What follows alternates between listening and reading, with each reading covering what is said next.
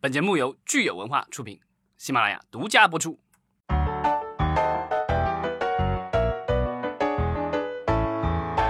欢迎大家收听新一期的影视观察，我是老张，我是九千。对，隆重欢迎一下实习的归来。我回归了，但是我觉得我今天可能说话会经常结巴，或者会跟不上你们俩人说的。睡眠严重不足啊，就是如果说有什么信息说错，希望大家能够谅解。没关系，那个之前不是有各种报这个调查和研究发现，中国的年轻人基本上都属于严重睡眠不足，所以。你只是千千万万个人当中的一个而已，对吧？不生孩子还有很多刷手机的。对，我们今天说到的睡眠严重不足哈，这一期节目我们正好是跟这个有关的，就是上个星期的这个大新闻。对，这个是也是相对沉重的一个新闻了，就是啊，他呃这个艺人高以翔在录制。啊，某综艺节目的过程当中啊，突然猝死，也是一个很悲痛的一个新闻哈。其实也是一个非常严肃的事情。然后这个新闻到今天其实还是在持续的，这个大家有很多的讨论，还持续的发酵当中。对，包括他的粉丝群体也一直在摁着，呃，平台也就是浙江卫视一直在去问责，但也仅限于说是粉丝再去问责，在其他的行政。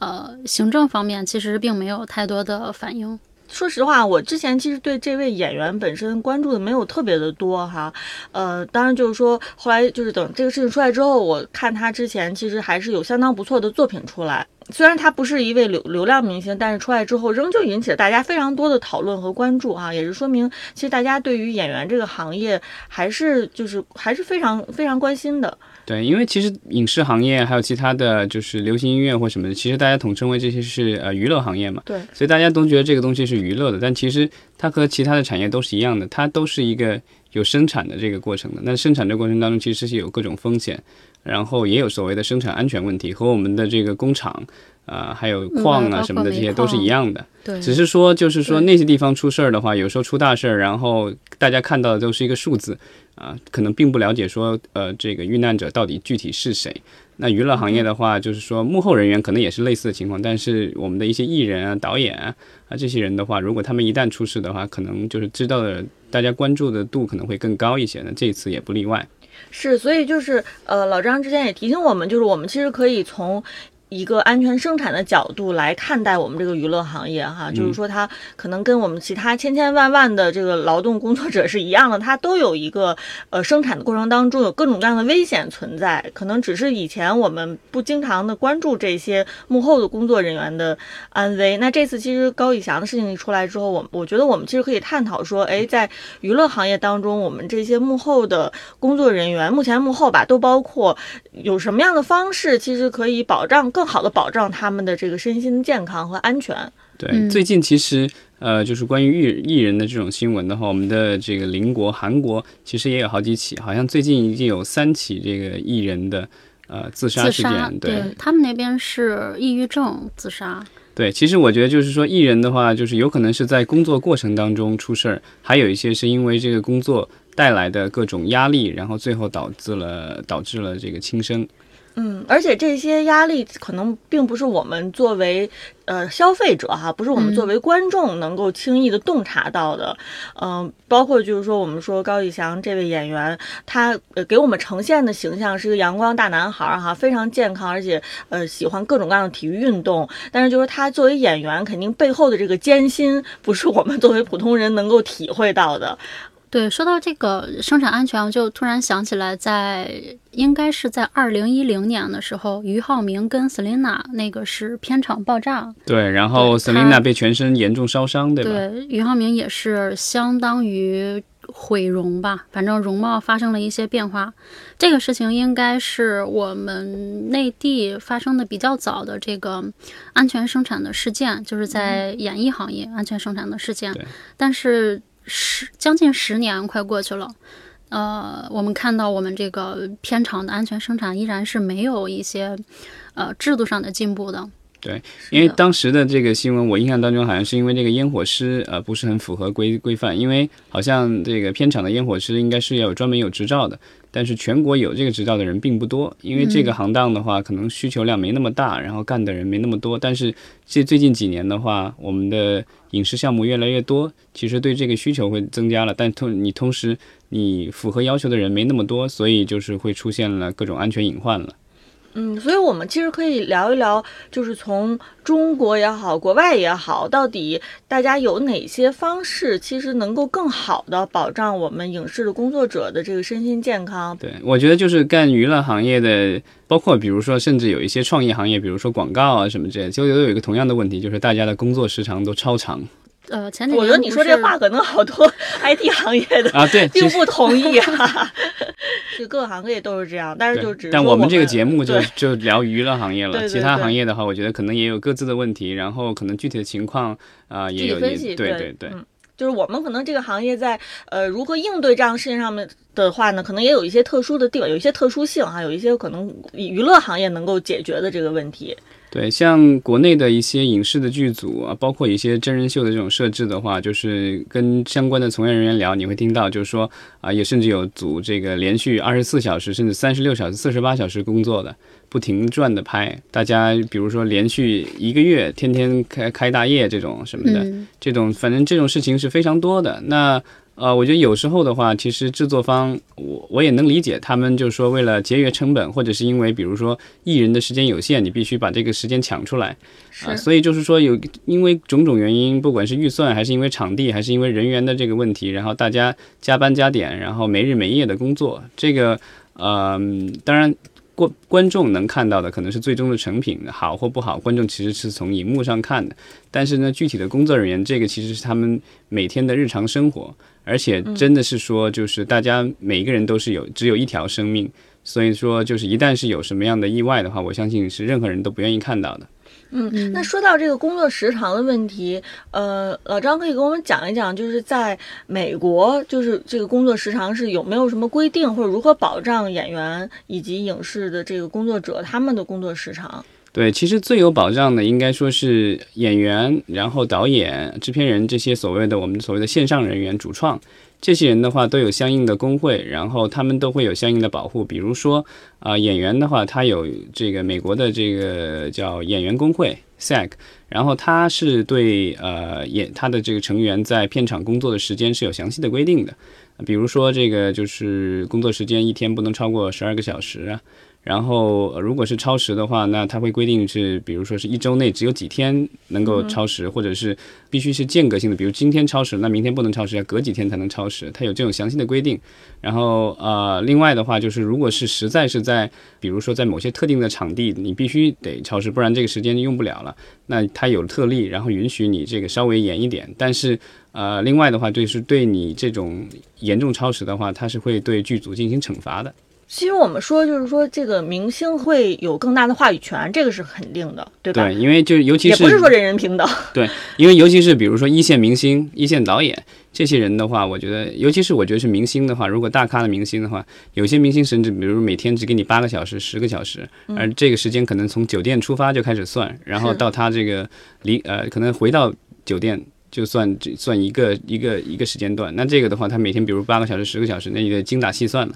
但是呢，就是我们的一些幕后的工作人员可能就没有那么幸运了。他即便是没有那么幸运，说像明星一样能够去有这么大的话语权，但是他仍旧有这个工会一个最基本的这么一个保障。对，就是呃，普通的工作人员的话，像在国内的很多剧组，比如十二到十六个小时之间是比较正常的。十二个小时我觉得还好，但十六个小时真的是会让人很疲惫，尤其是比如说。你如果要长达数个月，因为一般的电影电视剧的拍摄都要好几个月的时间，那如果是是几个月的时间，然后中间没有休息，因为其实国外剧组和国内剧组有另外的一个区别在于，国内的剧组有时候是周一到周日连续工作，然后连续工作一个月，一周一天都不休，这种就很恐怖了。那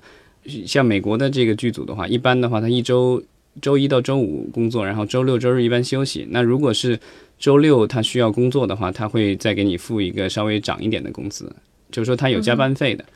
其实我们我们说，除了这个工作时间很重要，另外一个就是保证呃工作人员的安全也是非常也是非常重要的。正常的这个就是国外的那种大的剧组的话，它在片场的话，它有有医生。现在我们国内外剧组其实都有都有说有医生，这种医生一般是比如说是医院里的这个医生，或者是呃退了休的一些医生，就发挥余热在片场就担任一下片片现场医生。这个现在国内外的稍微成规模一点的剧组都有这样的配置，但是。呃，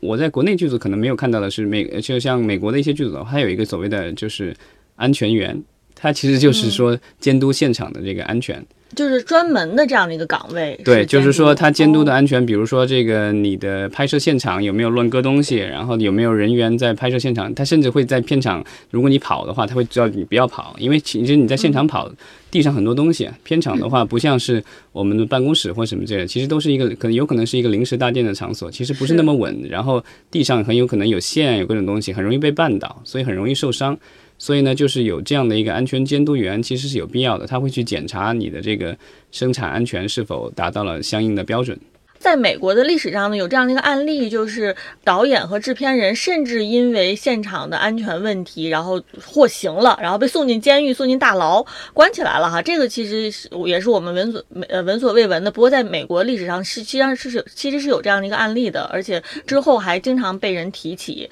对，这个是人这样的。对，其实就是片场安全是很重要的一件事情。这个是在二零一四年啊，美国的一部独立电影啊，叫《Midnight Rider》吧，《午夜骑士》，然后是一个传记片，关于一个歌手的吧。然后啊，当时就是有一个摄影助理，然后和剧组一起在一个一段铁轨上拍摄，但是因为剧组因为是违规操作，他们在一段还在使用当中的铁轨上拍摄，其实他们没有，并没有拿到允许，但是可能剧组的这个。为了为了要拍到那个镜头，就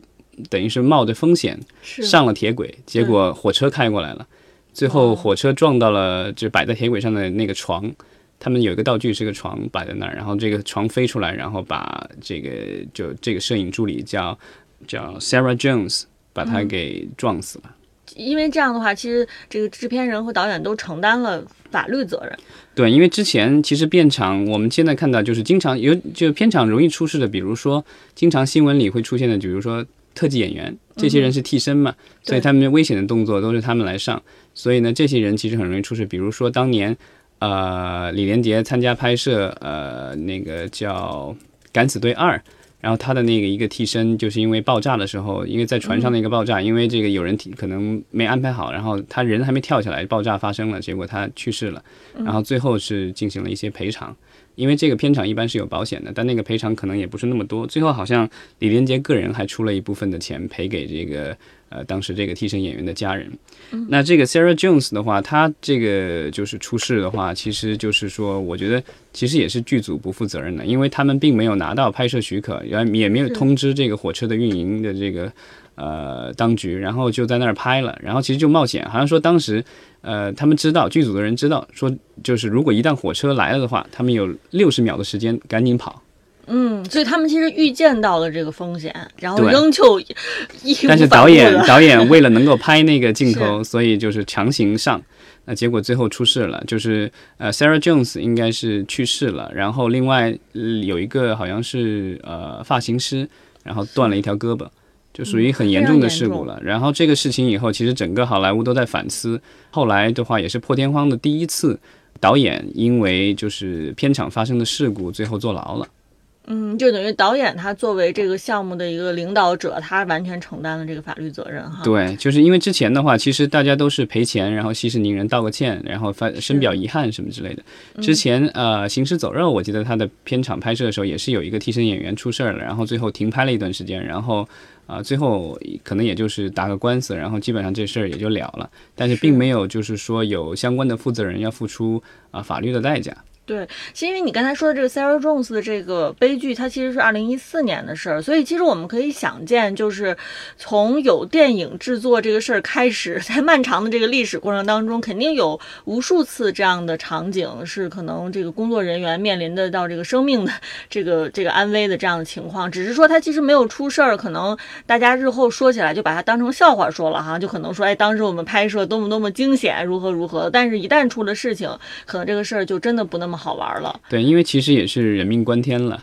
呃，像美国，它那个叫啊、workers camp 啊、work workers 啊、camp 那个保险，然后那是保那个人员的。但是这个保险呢有一个问题，就是我也看了网上的一些这相关的新闻和报道，其实它那个的那个保险的问题在于，它保的是在片场的呃就是人员安全。啊，但是呢，问题在于，就是因为国内可能这种情况相对少一点，但是国外相对会比较多。因为国外的剧组的话，他经常工作人员到了剧组工作，他是自己开车去，开车去了以后，晚上收工了以后，他得开车回去。那如果你这个工作时间太长的话，他路上很容易疲劳，这样的话容易出车祸。但如果这样的出车祸，他是离开了工作现场，就跟咱们的这个工伤是一样的，嗯对吧？所以咱们国家现在是工伤的话，就是说上班呃上班和下班路路上也都算对。但是呢，因为片场就是一个特殊的情况，因为所有的人都不是员工啊、所有的人都是所谓的自由职业者，所以就是对他们来说，那个叫 contractor，就是其实是一个呃怎么说，就是一个短期雇佣的一个人，所以这种这种情况下的话，他保障不了。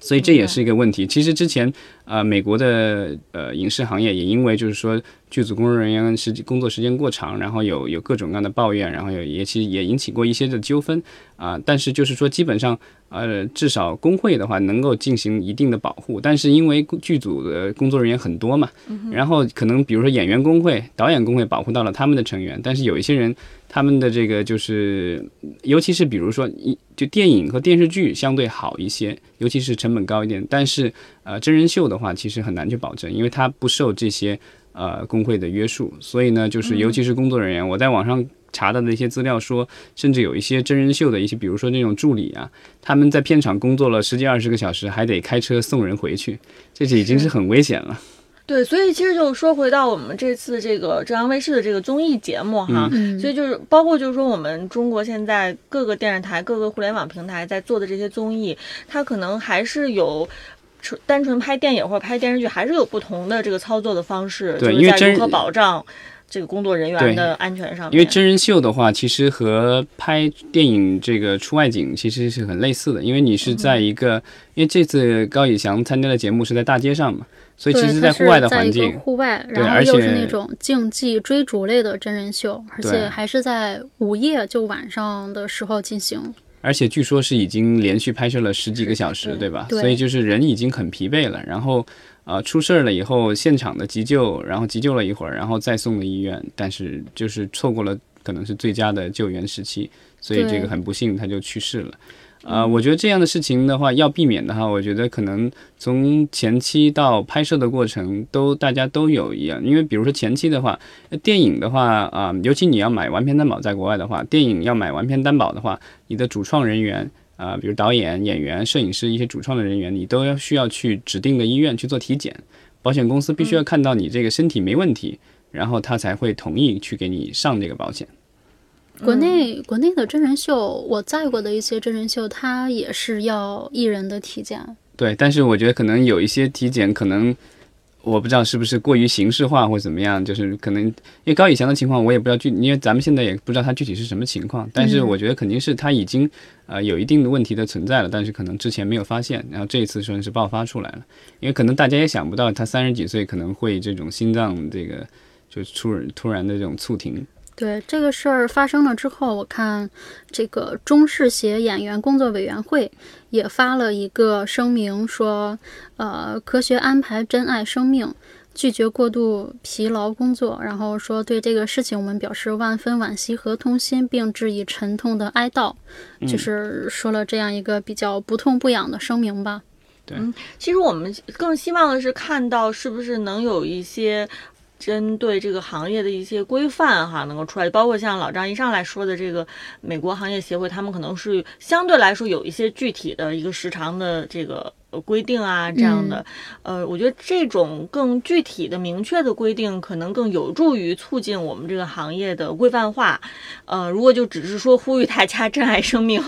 我觉得这可这可能就是在呃实操方面很难说把它落实到，哎，我们到具体的个人跟电视台双方去操作这个事情，到底怎么样才能更好的保障双方的利益？因为我觉得这个悲剧出来之后，其实浙江卫视也受到了很大的冲击，它并不是只是这个艺节目应人单方该。理论上应该以后估计以后也不会不会有播了。对这个，但是我我觉得就是咱们从这个事情从几方面看吧，就是说，呃，电视台，呃，就是说让大家长时间工作是一方面，另外我觉得，呃，国内现在有一些艺人的话，确实对自己的这个时间安排也有问题，就是说。啊，他们可能会同时接影视剧，然后真人秀什么的，一堆一大堆一起上。那这样的话，他们给到每一个的时间都不足。那那样的话，就是他们到了现场的话，可能片方没有办法，不管是影视剧还是真人秀，他可能就是尽量使用你的时间。那这样的话，就是会造成特别长的工作时间。然后艺人可能，比如说这边刚下戏，然后那边立马上车，然后坐飞机去下一个现场什么之类的，然后再接下去又是长时间的、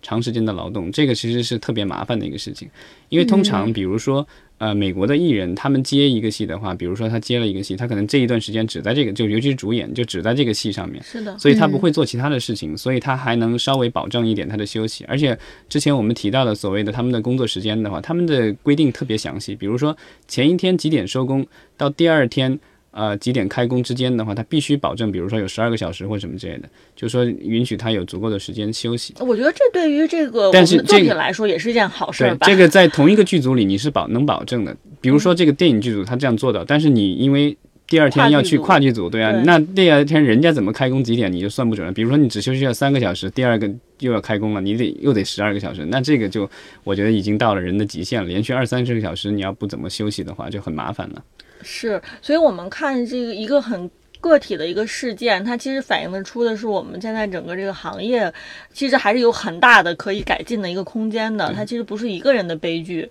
嗯，然后说到这个，其实我们可以也顺便提一下，嗯，安全。我们其实可能在国内，大家现在还在讨论的是最基本的，呃，这个生产安全呀，这个工作时长问题。但是最近，其实，在呃英国以及美国好莱坞，其实他们把这个问题又上升到了一个新的层次，就是他们在讨论，就是关于呃，如果是演员在呃拍一些有性爱的场面的时候，如何这样特殊的场场景能够保障演员的这个最大程度保障演员的这个身心安全？那这个可能我们现在对于我们国内的影视行业来说，可能根本谈不到那么远哈。我们可能现在只是谈的说最基本的，我们是不是这个健健康康的这个工作？但是平平安安上班，安安全全下班，对吧？对。但是在呃英美国家，他们因为这个行业已经高度发达了，他们可能想的事儿就更多，他们。想的就就已经想到说，哎，具体到如果是呃演员和导演如何去 在就是操作这个性爱场面的时候，怎么样就是我们这个行业能够维护演员的这个呃利最大的这个利益。对，他这个是一个等于是英国的导演协会，然后等于发出了一个这样的所所谓的指导方针。告诉大家，如果就是如果要拍这种亲密戏，它其实也不叫裸戏，完全叫裸戏，就其实就亲密戏嘛。这种亲密戏的时候，然后呃，导演和演员之间的这个关系如何去处理，然后在哪些方面能够保障到啊演员的，就是。身体不受到侵犯，另外的话就是他的心理不会受到大的影响。是，然后我们其实看了一下这个他们导演协会出的呃方针啊，指导方针，拍亲密戏的指导方针非常有意思。它其实是长达十七页纸，而且它这个十七页里面呢是非分的非常详细，就是指导导演如何跟制片人如何跟。包括跟编剧，包括跟选角导演，包括跟艺人的呃经纪人，以及包括跟这个现场各个部门如何去协调，能够呃保护演员在拍摄亲密戏的时候的这样的一个舒适的程度。嗯，呃，所以我我是看了这个之后，我在反思到，其实我们国内呃在保障艺人的权利以及包包括保障影视工作者的权利方面，我是觉得我们呃。这个各个协会，导演协会、演员协会，其实可以看看学习一下，就是英国这个导演协会，他们出这些指导方针的时候是出到一个什么样的程度啊，而不是说简单的只是泛泛的说啊，大家真这个其实也是之前我们这个聊，比如说优爱腾发的那些通告，就是他们发的一个倡议书或什么的，其实就一页纸，其实这个东西缺少了执行的细节，所以其实。很难去有效的执行，可能每一每一方可能都有自己的解读，那这个东西就很难去执行。那如果有人能够写出一个特别详细的、精确到位的一个东西，我觉得这样的话，虽然就是有一些可能，呃，在实际操作当中会遇到问题，但我觉得之后咱们可以慢慢的修正，而不是说一上来给一个特别宽泛的东西，然后大家各自按各自的理解去执行，最后，呃，这个东西其实有跟没有都没有太大区别了。没错，呃，我其实举一个例子啊，因为我看到这个十七页纸的这个指导方针之后，我印象特别深的就是，呃，当这个亲密的场景拍摄结束之后，他要求导演要走上前去跟演员要跟他说，谢谢你拍摄这个场景，然后你现在感受如何，对吧？就是他要有这样的一个过程，而且他要求就是说，在这个嗯试镜的时候以及。排练的时候，他要求演员是不能就是呃全裸出现的，就是如果你即便拍裸戏，像 HBO 这些戏啊，你在排练和试镜的时候，你不可以，就是导演是不可以要求演员呃。全裸去进行排练和对这个，其实我觉得体现的就是说对人的尊重嘛。因为其实我们的演员虽然可能在台前感觉都是光鲜亮丽的，其实，在拍摄的时候，尤其是拍摄到这种所谓的亲密戏的时候，其实他们这是他们最脆弱的一个时间。没错。然后，如果是周围一大群人看着的话，我觉得可能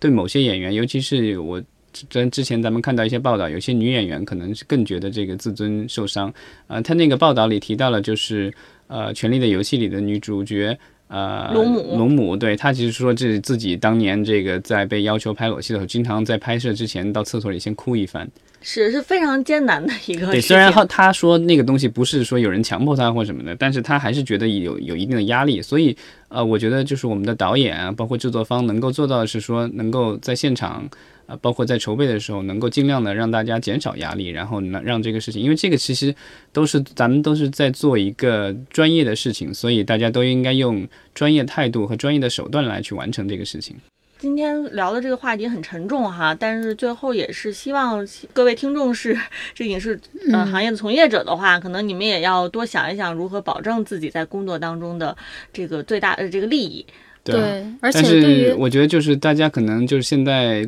剧组的工作人员，一般的工作人员都属于相对弱势，这个东西就是属于这个有活儿你干不干，你不干有别人愿意干。嗯，这也太大实话。对，所以这个其实我觉得，呃，可能工作人员要有这个觉悟，另外的话，我们的制作方也有这样的一个觉悟。但是我觉得可能，呃，到最后可能还是需要有一定的法律保障才行。比如说这个美国的 Sarah Jones 那个案子，就是因为最后导演获刑了，我觉得这个给大家敲了个警钟，就是说。哦，就是如果片场出事的话，还是有人会要为此付出个人的责任，而不是说就是有一个大公司、大集团，呃，一个冷面的律师跟你说啊，这个东西我对不起，然后赔你多少钱或者怎么样，就这么结束的一件事情。嗯，对于艺人来说，呃，粉丝们认为就艺人连轴转多个大业，或者说我去，呃，一直不间断的去工作，这样是艺人敬业然后努力工作的一个表现。呃，业内呢，整个风气也是认为。说需要艺人一直 去一直去拼命，我一直就不休息，我要去为了这个工作，我要怎么样怎么样？但其实这并不是一个可以持续的东西。